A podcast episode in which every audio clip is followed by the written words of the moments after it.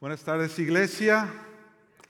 Señor te bendiga. Qué bueno estar aquí todos hoy cantando y confesando Osana a nuestro Señor en este domingo de Ramos. Mi nombre es Sergio Villanueva y soy uno de los pastores aquí en Iglesia del Pueblo y en Wheaton Bible Church y me da mucho gusto darte una bienvenida. No sé si hay alguien aquí que nos está visitando por primera o segunda vez. Eh, no me gusta ponerlos como se dice en inglés en el spotlight por eso nada más hágame así como bien despistadamente. Mira, hay unos que nos están visitando por primera vez. Dales un aplauso, por favor. Bienvenidos, bienvenidos, bienvenidos. También acá, bienvenido. Dios te bendiga. Dios te bendiga. Él sí se paró y dijo, yo aquí estoy por primera vez. Y también los que nos están visitando eh, virtualmente, de donde sea que nos están viendo este servicio, sean todos bienvenidos. Tengo hoy la bendición de poder abrir esta Semana Santa que es una semana importantísima para la vida de todo cristiano y de toda cristiana. Porque aunque ya sabemos las historias que se suscitan en esta semana, nuestro corazón nunca deja de asombrarse ante tal historia. Y, es lo que le da vida a nuestra fe, es lo que nos sigue nutriendo. Así como cuando tú estabas chiquito, chiquita y que te iban a dar ese eh, que te daban ahí eso para que tú tomaras y que te decía tu mamá que te abre la boca, saca la lengua, agarre esto, tómeselo porque esto es bueno para usted, como sea que no sé qué te daban, pero lo que te dieran. Ah, Sabes que el Evangelio es para nosotros lo que nos nutre. Y a lo mejor uno dice, bueno, pues es que a mí no me gustaba mucho lo que me daba mi mamá eh, o mi papá. Bueno, mira, la verdad es que a veces el Evangelio a nuestra carne no le gusta mucho, pero de todas maneras es necesario. Lo necesitamos tú y yo, lo necesitamos vez tras vez, vez tras vez para que nuestra alma recuerde para qué fue creada, para qué fuimos creados tú y yo, eh, a qué Dios nos ha llamado, cuáles son las cosas que siempre se siguen levantando en medio del camino y que nuestros corazones se vuelvan a alinear y a sintonizar a lo que Dios quiere para nosotros. Así que toda esta semana te invitamos a que seas parte, ya nos dijeron algunas de las actividades que tenemos. Eh, eh, aquí en Iglesia del Pueblo y, queremos animarte a que tú vivas esta semana abriendo tu corazón a todo lo que Dios tiene para ti.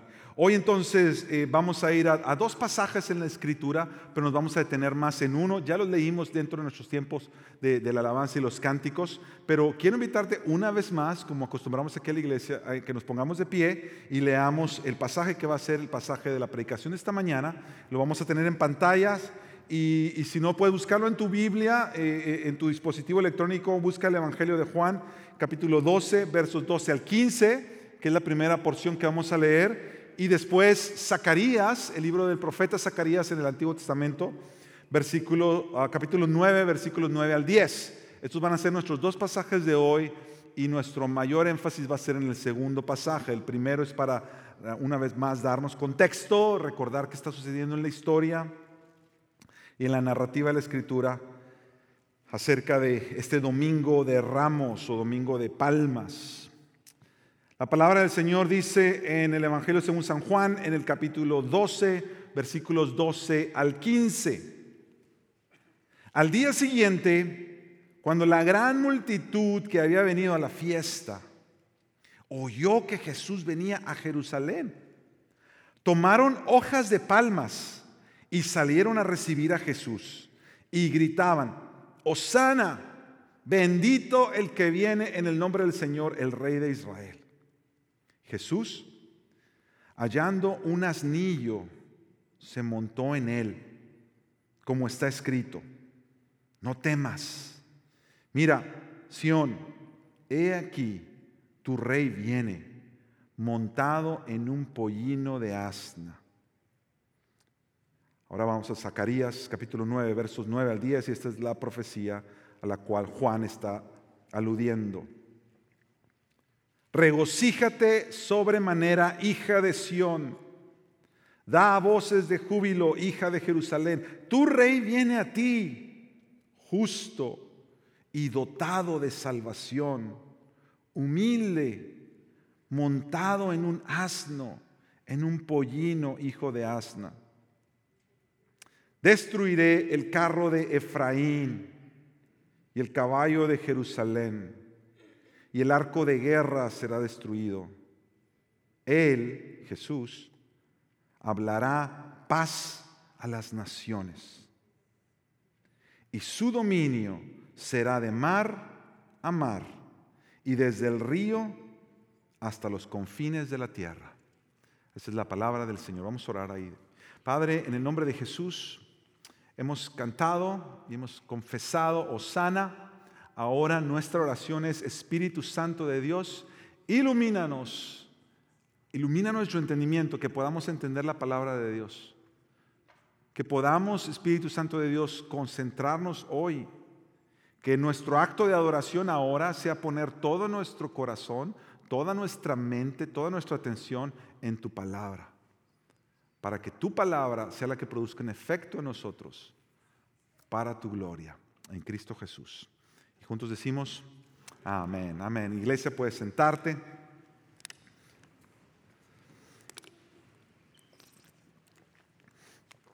Si, si me nota un poquito las ojeras como medio de desvelado, es porque anoche tuvimos un grupo de jóvenes en nuestra casa, amigos de nuestros hijos de aquí de la iglesia, y se quedaron hasta bien tarde, pues ni modo cómo decirles que se fueran, ¿verdad? Eh, se quedaron ahí platicando. Y, eh, pero mire, mi, esposo y yo disfrutamos mucho. Un tiempo, hace años atrás, eh, tuve la oportunidad de servir como pastor de jóvenes en otro lugar. Y, anoche, precisamente, cuando teníamos tantos muchachos en la casa y muchachas, nos recordábamos esos momentos, Y fue muy bonito tener a tantos muchachos en, sus veintes ahí acompañándonos. Y nos hizo pensar esto, si tenemos jóvenes en sus veintes, jóvenes señoritas, y no has encontrado tu lugar, por favor ven y búscanos a nosotros. Busca a mi esposa, búscame a mí, busca a algunos de nuestros pastores. Necesitamos ser la manera donde nos conectemos y los tengamos también, porque queremos, queremos caminar contigo, queremos ah, que tú vivas tu fe en Jesús a plenitud y que encuentres en la familia de Iglesia del Pueblo la familia de Dios, para que camines contigo. Así que hazlo, nos encantaría conocerte. Y un saludo para todos los que estuvieron ahí anoche, espero que nos estén durmiendo en el mensaje.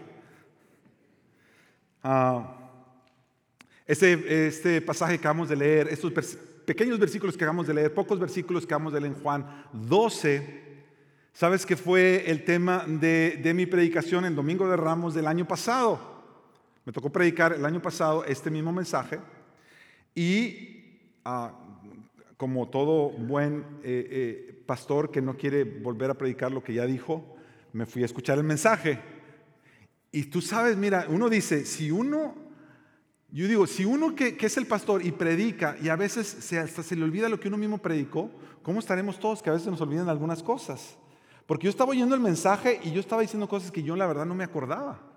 Llegó un punto que me dije, dije, oye, el mensaje está bueno y me puse a oírlo eh, para que uno se dé cuenta cómo es la palabra. La palabra de Dios tiene poder independientemente de lo que tú estás diciendo. La palabra de Dios tiene poder y habla tu vida, aunque tú eres el, aquel que la estaba trayendo. Y, al estar escuchando ese mensaje me di cuenta que en los últimos minutos del mensaje del año pasado, eh, nos fuimos a este versículo de Zacarías 9 y como muy frecuentemente nos pasa, que se nos viene el tiempo encima, casi casi que corrimos en Zacarías 9 y no le dimos el tiempo que hubiera gustado darle. Entonces, en cierta manera, hoy estamos haciendo la segunda parte del mensaje de hace de un año.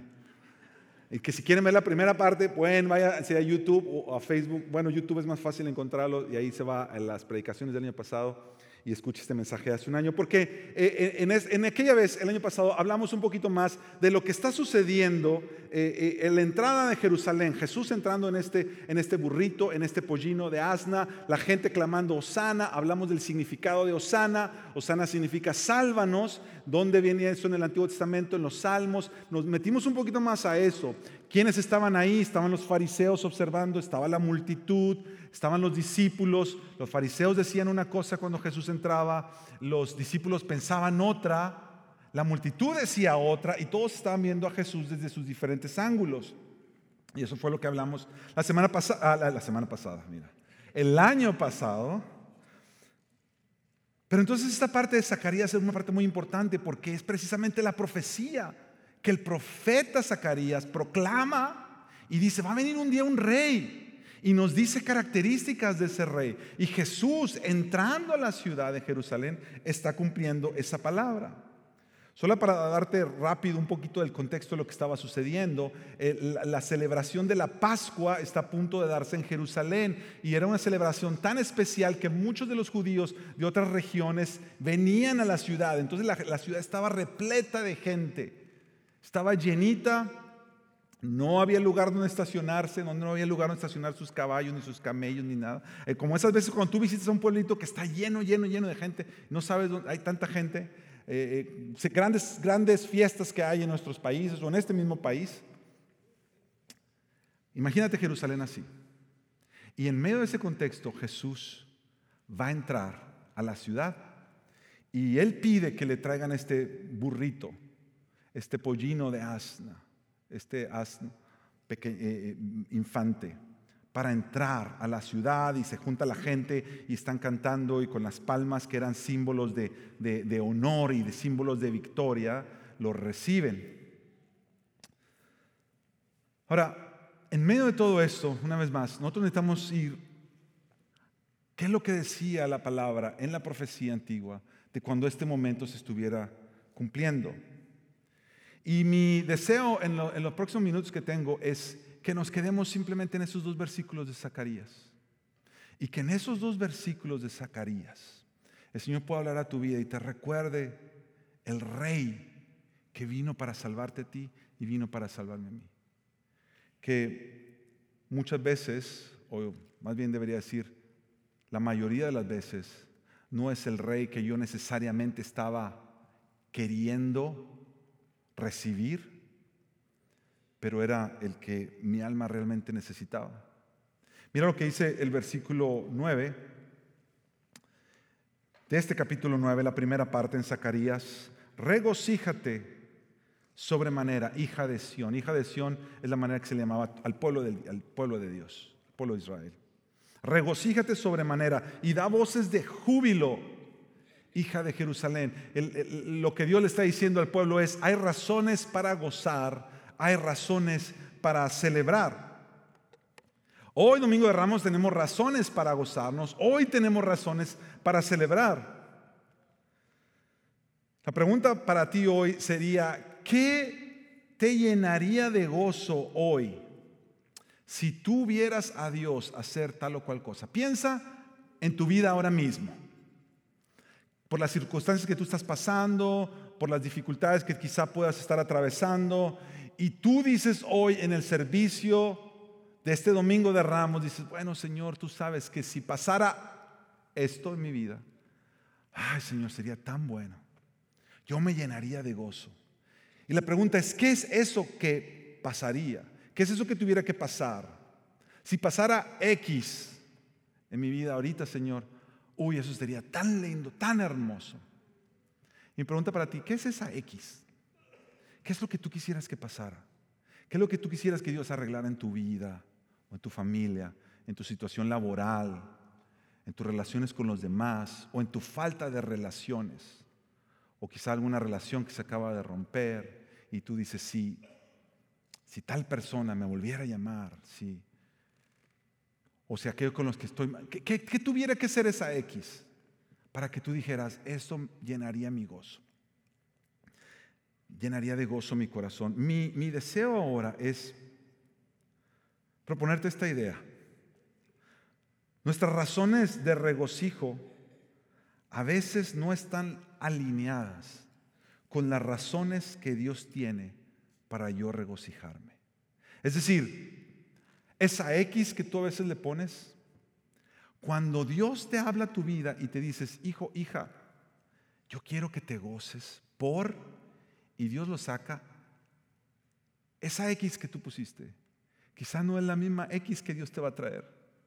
Mira, esta razón que yo tengo para ti, para que tú te llenes de gozo. Mi deseo, porque fue lo que, a lo que el Señor me llevó al estar viendo este pasaje, es confrontarlos con la, con la realidad de que muchas veces lo que yo creo que va a llenar de gozo mi corazón, no es necesariamente lo que va a llenar de gozo mi corazón. Y cosas que a veces ni siquiera estoy pensando que llenarían de gozo mi corazón, son las que verdaderamente llenarían de gozo mi corazón. Y lo vemos en un, en un día como este, de la entrada de Jesús como rey a la ciudad de Jerusalén. Yo creo que si yo pudiera darte la idea central del mensaje de hoy, sería esta. Tú, pueblo de Dios, puedes regocijarte porque Dios ya ha provisto para ti.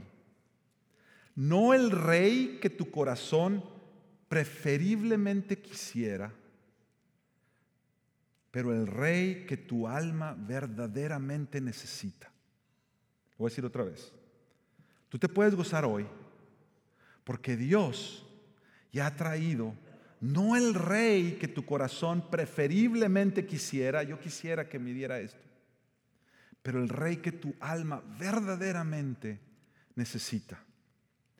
¿Cuál es ese rey? Vamos a ver, mira. Segunda parte del, del mismo versículo 9. Cuando le dice Dios al pueblo, gózate, le dice, porque tu rey viene a ti tu rey viene a ti. Esto me habla a mí de un rey cercano. Ese es el rey que mi alma verdaderamente necesita, un rey cercano. Cuando nosotros tenemos imágenes de gobernantes que vienen a nuestras naciones a querer traer un nuevo gobierno donde yo voy a ayudar al pueblo y la gente que no tenía va a tener, cuando nosotros tenemos estas ideas de toda esta gente que se para delante de nuestras naciones y aún de este mismo país y prometen y prometen, nuestra idea de gobernantes cercanos, eh, lo más que tenemos es aquel o aquella que se acerca con la gente, está saludando, ¿verdad? Se Yo no sé por qué todos los políticos se arremangan eh, eh, la, camisa. Están bien, bien, bien de traje, traje, pero cuando se meten con la gente, yo no sé por qué, se arremangan todo y se van a saludar a la gente. Y cuando saludan a la gente les toman fotos. ¿Y sabes qué es lo más triste? Bueno, la gente que trabaja en esos ambientes sabe de eso. Cuando terminan las fotos, se van y se meten y se van para atrás. Se acabó. Esa fue toda la cercanía al pueblo, la foto.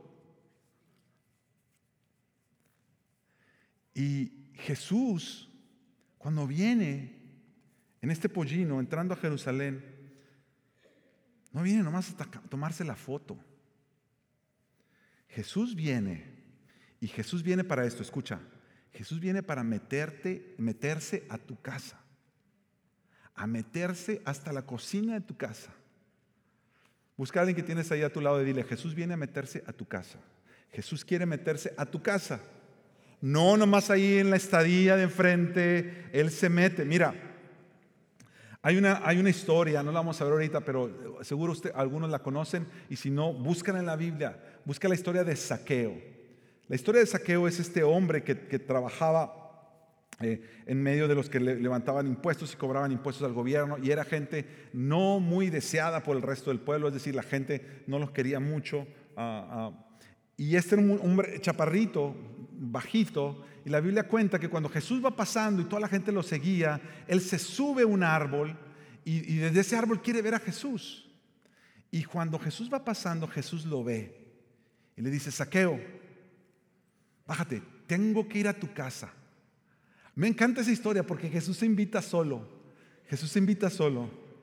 Yo me acuerdo, yo, he tenido eh, hermanos aquí en la iglesia y hermanas aquí en la iglesia que yo les he, estado con mi esposa y yo mismo le he dicho, hay algunas hermanas que cuando voy a su casa voy porque me hacen un, chorizo con huevo y frijolitos. Entonces yo les digo, ¿cuándo vas a hacer chorizo con frijol? Y mi esposa dice, mi amor, o sea, como que yo me estoy invitando, ¿verdad? Y entonces digo, yo, yo solo hago lo que veo de mi maestro Jesús. Porque Jesús se invita solo. Él está viendo a Saqueo y le dice, Saqueo, tengo que ir a tu casa. Y cuando llega Jesús a casa de Saqueo, la vida de Saqueo cambia. Es transformada. Porque cuando Jesús se mete a la casa, las cosas cambian en la casa. Cuando Jesús viene a casa, las cosas cambian en la casa. Eso no le gustó mucho a los que observaban, porque decían, mira, este Jesús, no que muy enviado de Dios, se está metiendo con los más pecadores del pueblo.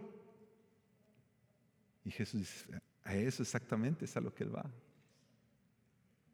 Eso Jesús es lo que va. La realidad es que nosotros, yo me temo que nosotros hubiéramos preferido, mira, eso suena bonito, pero a la hora de decir, bueno, ¿realmente yo quiero un rey? que se meta hasta dentro de mi casa y que me diga, ¿sabes qué? ¿Por qué tienes esto aquí? ah, ¿qué tal si tú consideras esto? ¿A quién le gusta que se metan en tu casa y te empiecen a arreglar las cosas? Nadie, no, a mí no. Pero si Jesús se mete a tu casa y te empieza a cambiar las cosas, ¿qué tú vas a hacer? De pronto este rey que nosotros decíamos, sí Jesús, ven, como que, bueno Jesús, mira, yo te quiero de rey, pero tampoco te pases.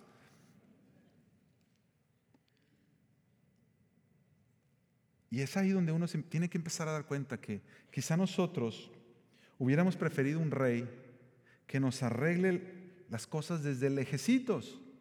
Mira Jesús, tú ahí estás bien, nomás arréglame que me, que me levanten el sueldo, que pueda sacar un carrito nuevo, que pueda arreglar mis cositas acá. Está bien, no tienes que venir a la casa, nomás arréglame lo que quiero que me arregles.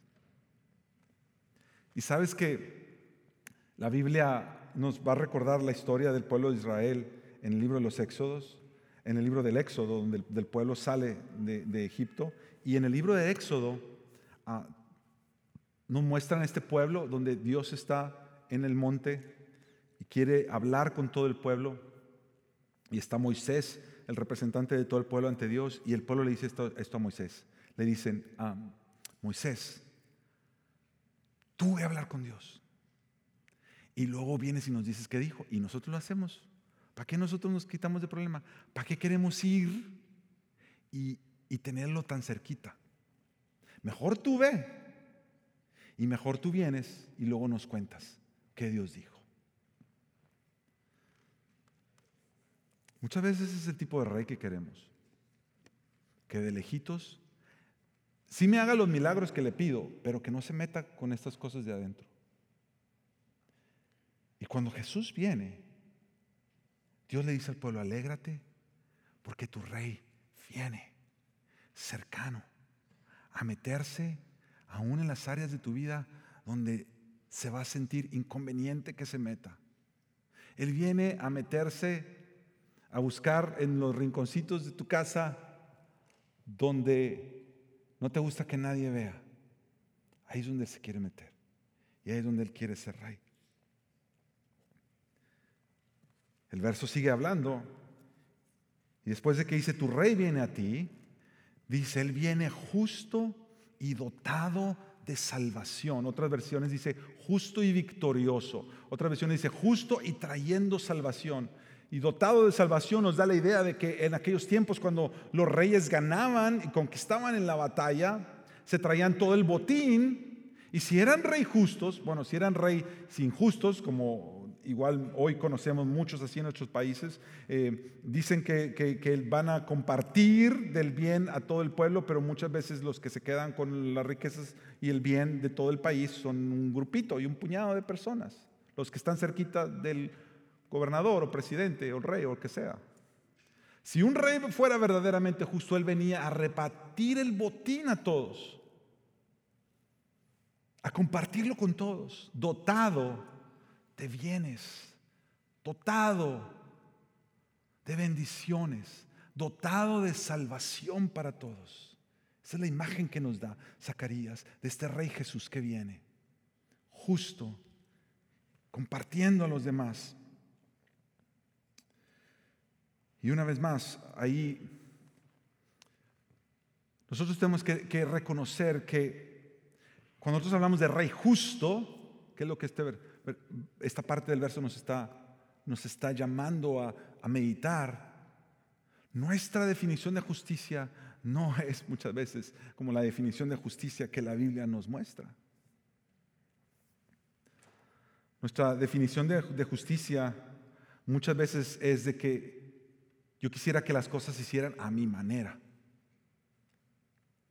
Cuando, cuando experimentamos una injusticia, creemos que precisamente hacer justicia significa arreglar las cosas a como yo las veo y como yo creo que se deberían arreglar. Entonces cuando nosotros hablamos del rey, Señor, tú eres justo, mira, esto que está pasando en mi vida es injusto. Hace poco estaba hablando con alguien y esta persona estaba pasando por una dificultad en su vida y, y estas eran las palabras que me decía esta persona, es que no entiendo esto que me está pasando. ¿Por qué Dios no está haciendo algo en esta área de mi vida? Se siente como que, como que no tiene sentido, no le encuentro sentido, no es justo. Y yo me acuerdo que al escuchar yo solo decía, es que nosotros vemos solamente lo que nosotros vemos y nosotros no vemos todo lo que Él ve. Y es ahí donde necesitamos confiar. Mira, yo lo veo de esta manera. Si alguien viniera a inspeccionar nuestra casa, vamos a suponer que, mi esposa Rosita y yo decimos que vamos a, queremos vender la casa y alguien necesita venir a inspeccionarla.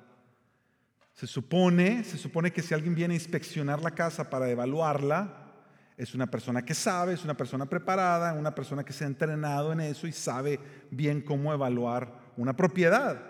Imagínate que, bueno, por principio de cuenta los dueños no pueden estar ahí, se tienen que ir, porque la persona tiene que hacer su trabajo sin que lo interrumpan. Pero imagínate que yo de pronto regresara y yo fuera con el inspector y le dijera, mira, ¿sabes qué? No pongas eso porque es que eso pasó porque X cosa este, se me olvidó ponerle, cambiarle aquí Ah, y ahí se quedó, pero no lo pongas en tu reporte. ¿Tú crees que eso es justo? Eso es, justo. Eh, ¿Cómo yo le voy a decir a la persona que sabe lo que haga o no haga? ¿Quién se supone que sabe hacer ese trabajo? La persona, no yo. Yo no le puedo decir, mira, evalúa esto de esta manera, no lo evalúes de esta otra manera. Y la persona me va a decir, ¿por qué? Le voy a decir, no, pues es que, es que yo creo que así debe ser. Y yo creo que el inspector me diría, pues primero métese a la escuela inspector y luego trata de evaluar. Porque como yo, el que no sé, le voy a decir al que sí sabe, cómo es que tiene que hacer su trabajo. Yo creo que muchas veces nosotros así vemos la justicia con Dios. Señor, mira, yo sé que que tú vienes a ver toda esta situación en mi vida, pero yo no creo que tú deberías hacer esto, Señor. Yo creo que tú deberías de hacer esto otro. ¿Y cómo yo voy a ponerle a Él que sabe todo y nada se le escapa y todo lo ve y todo lo conoce? Así es como debes de resolver esto, Señor. Como yo se lo digo a Él. Sabes que cuando Jesús viene como rey hacia el pueblo de Dios y el pueblo de Jerusalén, Él viene a reparar todo lo que está torcido en nuestras vidas. No solamente se mete a tu casa, pero empieza a reparar. A reparar todo lo torcido, reparar lo que no está bien hecho. Y mira, esto es lo que yo he aprendido y lo que podemos observar en la palabra de Dios. Él no viene, Jesús no viene solo a hacerte quedar bien. Jesús no viene solamente a hacerte quedar bien. Jesús viene a dejarte bien. Y hay una diferencia muy grande entre hacernos quedar bien y estar bien. Esto es lo que el pueblo en aquellos tiempos esperaba de Jesús. Cuando Jesús está entrando a la ciudad, ellos están pasando, ellos están bajo el imperio romano. El pueblo de Israel está bajo el imperio romano, con todos los impuestos, todas las cosas están bien caras, todo está en contra de ellos, los tratan mal, los menosprecian. Ven a un judío que la gente está siguiendo y él ha dicho que él trae un reinado nuevo, entonces tú dicen, este va a venir a derrocar a los, a los romanos y va a volver a restaurar los tiempos en donde el pueblo de Israel era el pueblo de Dios. Y el pueblo estaba interesado con que nos vuelvan a ver otra vez como el pueblo de Dios, a quedar bien. Pero Jesús no venía a hacerlos quedar bien, Jesús venía a dejarlos bien. Jesús les dijo, mi reino no es de este mundo, yo estoy interesado de un reino más adentro en el corazón de cada uno de ustedes. Piensa en las oraciones que tú le has estado pidiendo a Dios últimamente. Piensa en las cosas que le dices, ay Señor, mira esto que me está pasando aquí, no sé cómo hacer esto acá, esta situación, este problema. Piensa en las cosas que te provocan ansiedad, piensa en las cosas que te traen los miedos, piensa en las cosas que te traen dudas, piensa en las cosas que te hacen sentir mal. ¿Cuántas de aquellas cosas tú quisieras que Dios hiciera algo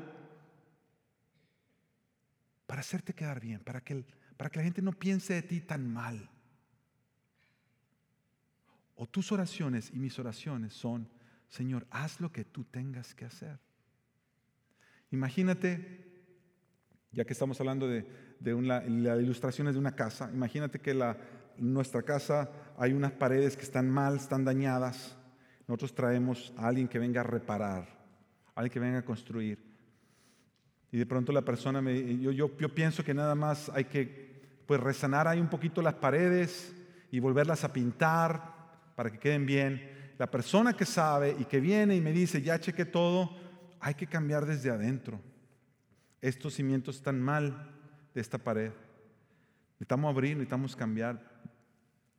Yo le digo, ¿cuánto me va a costar? No, pues más caro. Ah. Bueno, pues haz lo que tengas que hacer. ¿Qué tal si esa persona que me prometió que se va a meter hasta adentro y a reparar todo, nomás la pinta por encimita? ¿Es, un, ¿Es una persona éticamente justa o injusto? ¿Eso es justo o injusto? Obviamente eso es injusto. Eso es una injusticia. Y sobre todo si me va a cobrar por todo el trabajo y no hizo todo el trabajo. ¿Sabes por qué la Biblia dice que Jesús viene como rey justo? Porque Él no viene nada más por lo de encimita. Si Él ve que hay cosas dañadas adentro, Él se va a meter hasta adentro. Ese es su compromiso contigo. Ese es su compromiso conmigo. Y eso me da seguridad. Aunque me duela más, yo sé que si Él se va a meter dentro de mi corazón, si Él me va a hacer sentirme incómodo, si Él me va a seguir diciendo, Sergio, esas áreas de tu vida que todavía necesitas rendir ante mí, no vienen de un corazón injusto, vienen de un rey justo. Que Él no nada más viene a, tratar de resanar unas cosas, como, decimos en México, a, a, una manita de gato. ¿Conoces esa expresión? Manita de gato es como nada más por encimita. Jesús no viene a darse una manita de gato a tu vida. Jesús viene a meterse hasta adentro y reparar lo que está dañado desde abajo. Ese es el rey justo. Ese es el rey cercano. Ahora, que nosotros hubiéramos preferido un rey, como el pueblo de Israel quería, que nos hiciera, que nos, nos hiciera vernos como nos veíamos antes, que la gente siga siga diciendo, mira tal persona, pero no tanto que lidiara con esas áreas torcidas de mi corazón. Yo creo que por eso mucha gente que cantaba Osana, días después estaban diciendo crucifícalo, porque se dieron cuenta que ese rey que creían que venía no era el que ellos querían. la pregunta para nosotros hoy es, ¿qué rey nosotros estamos esperando? El que me arregle las cosas de arribita y de lejos, el que me nada me dé la manita de gato y por arriba me haga quedar bien con los demás, solo cambia las apariencias. Eso es lo que hace la religión. Apariencias, pero no hay cambio de adentro. los versículos siguen hablándonos y el próximo, el próximo parte del, del versículo 9 Dios le dice al pueblo, alégrate, este rey viene a ti, rey cercano, es un rey justo y es un rey humilde. Y viene montado en un asno, en un pollino, hijo de asna. Aquí es donde ya, aquí es donde yo creo que uno ya se empieza a ofender, porque uno dice, si yo quiero, yo quiero que alguien venga y transforme.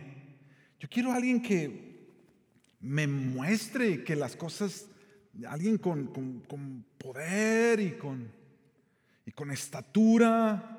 Recordemos que en aquellos tiempos muchos de los reyes que venían en estas entradas triunfales venían con sus caballos grandes, hermosos. Y la gente emocionada. Y la pregunta es, ¿por qué Jesús en un burrito? ¿Y por qué no fue nada más lo que encontraron? No fue lo que, bueno, pues Señor, te encontramos esto nada más, no había otro. Jesús pide un burrito, que le traigan el burrito y que se suba ese burrito y así entre.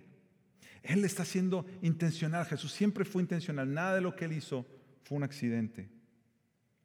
Quizá nosotros hubiéramos querido un rey que cumpliera todos nuestros sueños de grandeza, no un rey que se presentara humilde. Quizá hubiéramos querido un rey que pusiera a todos nuestros enemigos en su lugar y los derrotara espectacularmente.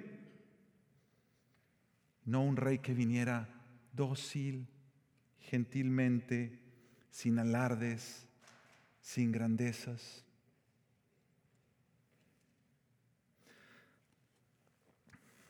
Recientemente en nuestra, en nuestra casa, como he estado pensando mucho en casas, pues traigo todas las ilustraciones de casas ahorita. Todos, nuestros, todos mis ejemplos de hoy son de casas.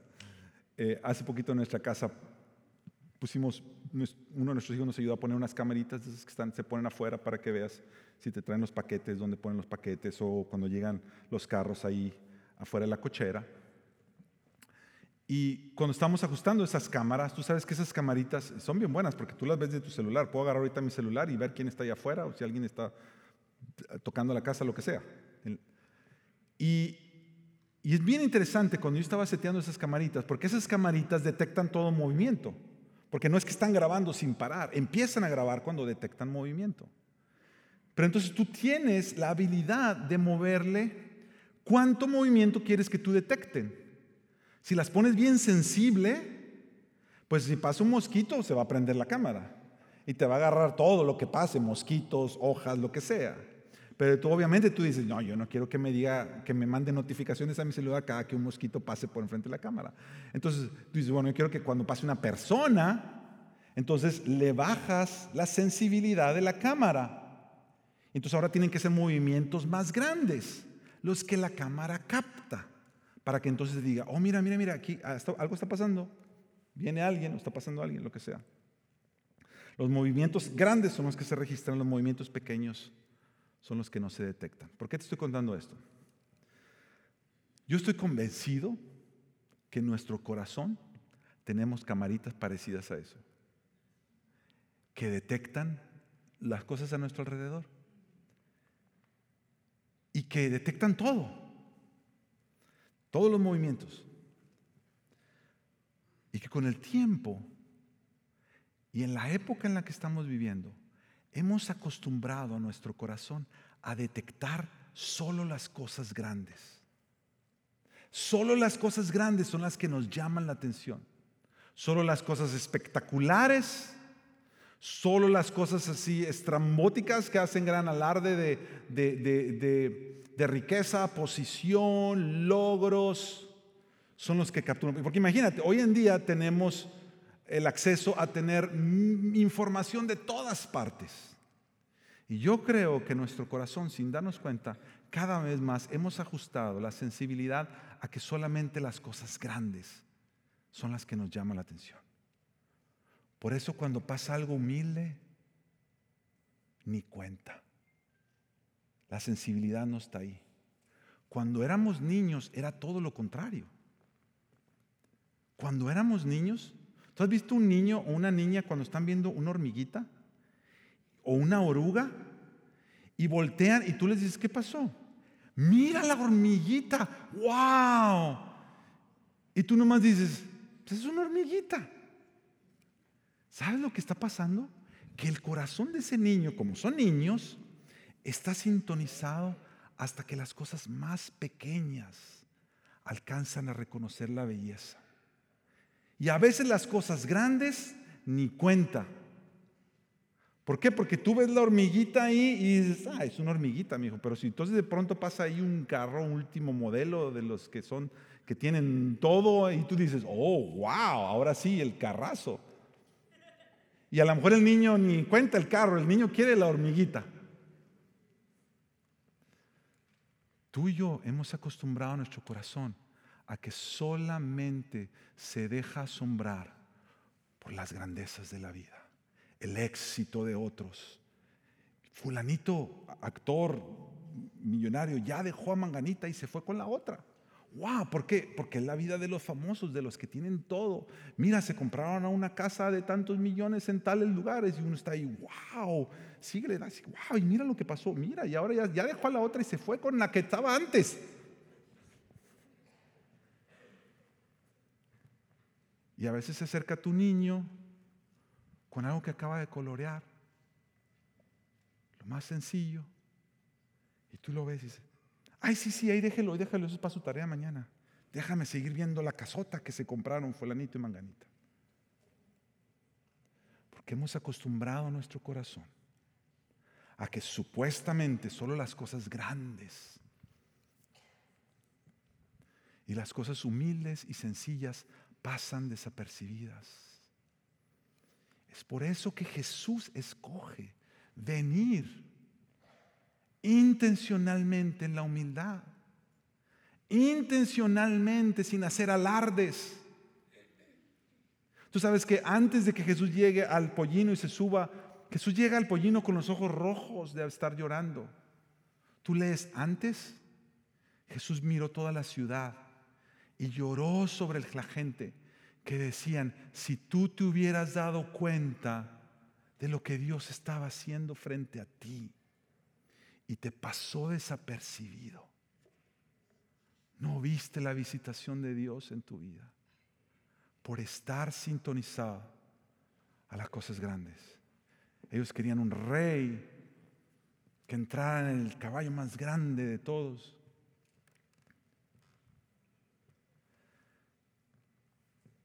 Y nos pasa así en la vida. Hay cosas que Dios ha traído en tu vida tan sencillas, tan pequeñas, tan humildes. Y Dios está ahí y a veces tú y yo no lo vemos. No lo vemos porque estamos con nuestros sueños de grandeza. Si Dios hiciera esto, X, y la X siempre está allá.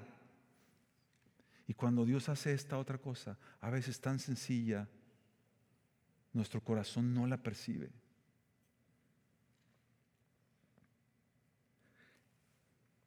El pastor Charles Spurgeon escribió esto. Hermanos, es una cosa maravillosa que el Señor de todos se haya hecho el servidor de todos.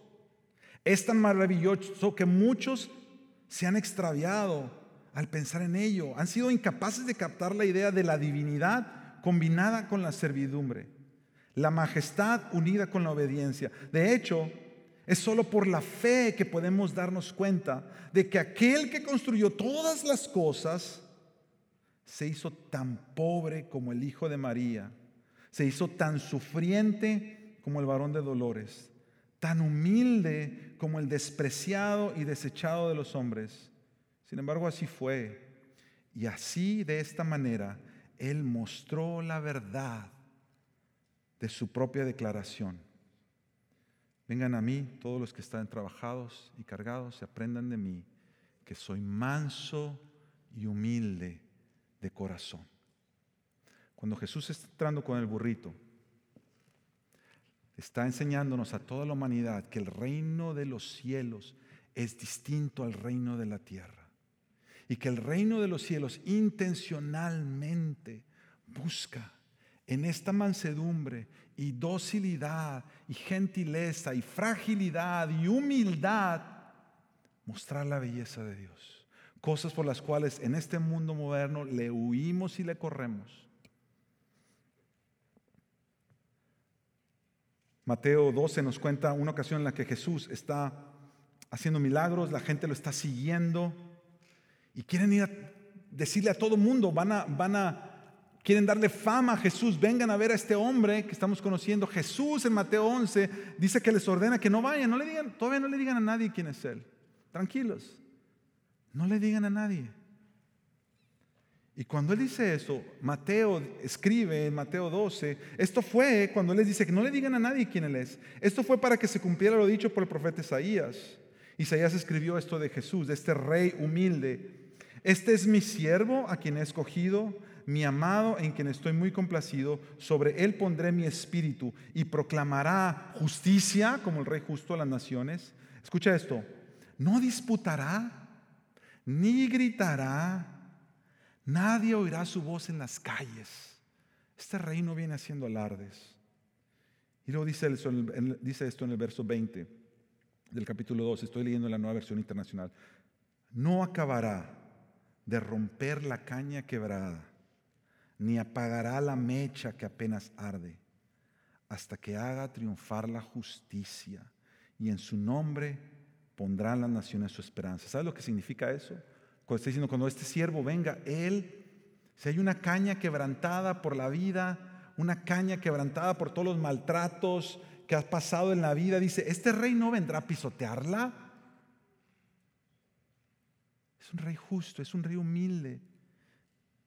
No apagará la mechita que se está pagando. No viene a apagar la mechita que está pagando. Él viene a traer vida a los quebrantados. Jesús tenía que venir como quebrantado para identificarse entre los quebrantados. El versículo entonces sigue diciendo en Zacarías, para terminar de esta manera. Parece que tomará un giro en el versículo 10 y en el versículo 10 la profecía, después que dice que aquí viene tu rey humilde, trayendo salvación, justo, Dios dice, yo voy a destruir el carro de Efraín y voy a destruir el caballo de Jerusalén. Y luego dice, él, el siervo Jesús, hablará paz a las naciones y su dominio será de mar a mar y desde el río hasta los confines de la tierra. Y esto es bien interesante, porque los pueblos que, que el profeta está mencionando, Efraín, y Jerusalén es el pueblo de Dios. Él no está diciendo que va a venir a romper las armas de los pueblos paganos. Zacarías está diciendo que cuando venga este rey, viene a destruir el carro, el armamento de Efraín, el pueblo de Dios, y viene a destruir el caballo de Jerusalén. Las armas con las que el pueblo de Dios trataba de defenderse, lo dice el, el profeta poéticamente, pero nos está, apuntando una verdad. El pueblo de Dios, aún el pueblo de Dios, ha aprendido a usar armas para enfrentar la vida. Y la entrada de Jesús en este pollino, en este burrito, viene para decirte, tranquilo, tranquila. Yo vengo a quitarte esas armas. Yo soy el que vengo a darte vida y salvación. Suelta las armas, suelta el arco, tíralo. Yo vengo a gobernar como rey de reyes. Como rey de reyes. Rey sobre todos los reyes de la tierra, gobernantes de la tierra y rey sobre el pueblo de Dios. Deja tus armas. Mi pregunta para ti, para terminar hoy, es, ¿cuáles son las armas con las que tú tratas de defenderte hoy? ¿Cuáles son esos X que diría, Señor, si tú me dieras esto, ah, llenaría de gozo mi corazón? Y Jesús te dice, porque ese X seguramente está ajustado a las cosas grandes. Así es nuestro corazón. Y por eso necesitábamos un rey humilde que viniera a enseñarnos cómo se enfrenta uno a la vida en el cielo, en el reino de los cielos. Quiero terminar con un versículo en Hebreos que siempre me ha impactado. Y en esta semana de Semana Santa eh, vuelve a resonar en mi corazón. Porque este, este, este rey, que es un rey poderoso, pero viene en humildad, que es un dueño de todo, pero viene a hacerse siervos de todos, viene a salvar a los suyos. Y mira, a final de cuentas, piénsalo de esta manera. ¿Qué es más poderoso? Que alguien luche con todo su poder y con toda su fuerza para obtener lo que este rey quiere conseguir o que alguien que viene en toda la suavidad y fragilidad y quebranto y humildad pueda al final llegar a conseguir lo que él se ha propuesto hacer. Al final, ¿quién tiene más poder? ¿El que viene con todo o el que viene humilde. Jesús no necesita probar que es poderoso, porque su misma humildad ya nos está enseñando que Él es poderoso. Termino con este versículo. Ah, Hebreos en el capítulo 2, no, lo voy a, déjame te lo cuento. En Semana Santa, y lo vamos a ver el viernes, y quizá termino con esta probadita del viernes y probadita del domingo. El viernes nosotros vamos a venir, vamos a reunirnos como iglesia, vamos a contemplar a Jesús, ahora sí, en el punto más bajo de su humillación, en la cruz del Calvario, muriendo por por su pueblo, muriendo por ti, por mí, dando su vida por los pecadores. Jesús exclama una frase cuando dice, Dios mío, Dios mío, ¿por qué me has desamparado?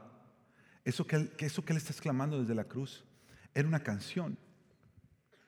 Y la gente que sabía las canciones del pueblo de Dios identificaban que si él decía eso, quizá le faltaba la fuerza para cantar. Yo creo que Jesús ya no tenía fuerza en la cruz como para cantar, pero él está diciendo esa línea, la gente sabía.